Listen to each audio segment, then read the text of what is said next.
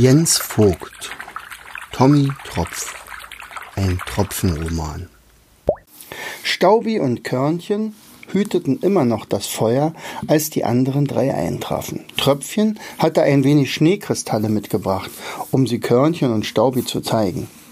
Während es sich die anderen am Feuer wieder gemütlich gemacht hatten, griff Tröpfchen in seine Tasche, um den besonderen Schnee herauszuholen. Dann hob er die mit Schnee gefüllte Hand an seinen Mund und pustete kräftig, dass alle Schneeflocken federleicht durch die Höhle schwebten. Ich glaube, hob er an, dass es ein kräftiger Wind schaffen könnte, solche Art Schnee sehr weit zu pusten.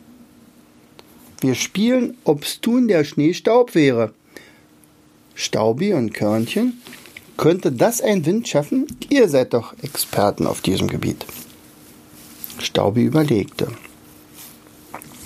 Wir haben zwar nur Erfahrung mit Sandstürmen, aber ich kann mir denken, dass der Nordsturm hier ähnlich stark sein könnte. Ich glaube, er könnte uns tatsächlich sehr weit wegblasen. Ich werde mal mit ihm reden.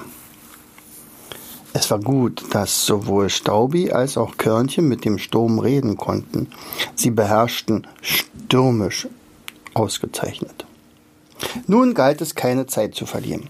Als erstes zeigte Grisha ihnen die Richtung, in der sie als Kristalle fliegen mussten. Dann zeigte er den beiden Staubkörnern, wo sie den Nordwind treffen konnten. Der schlief meist in der Nähe hier, ganz in der Nähe.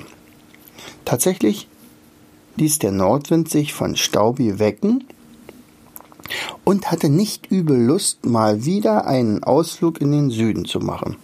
Richtung höchstes Gebirge der Welt. Bis dorthin werde ich euch nicht tragen können, aber bis zur Wüste sollte es reichen. Und so war es beschlossene Sache. Ihre Reise würden sie fortsetzen.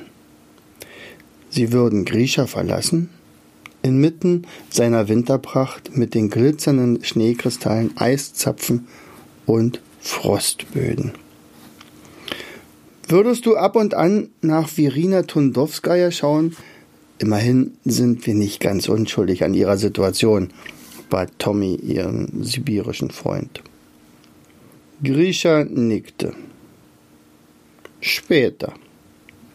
Und schickte dann ein leises Vielleicht hinterher.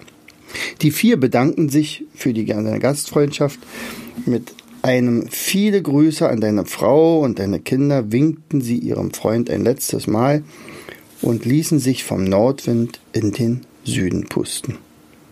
Natürlich reisten die vier nicht allein. Ihr Vorhaben hatte sich herumgesprochen und viele Schneekristalle hatten die Chance genutzt, sich ihnen anzuschließen, um der, naja, Kälte zu entkommen. Der Wobbegong hatte die Geschichte so intensiv erzählt, dass viele seiner Zuhörer schon fast selbst zu frieren anfingen. Doc musste selbst ein paar Mal niesen und flocht sich schnell einen Schal aus Seetank. Es war Zeit, wieder einmal eine wärmere Geschichte zu erzählen.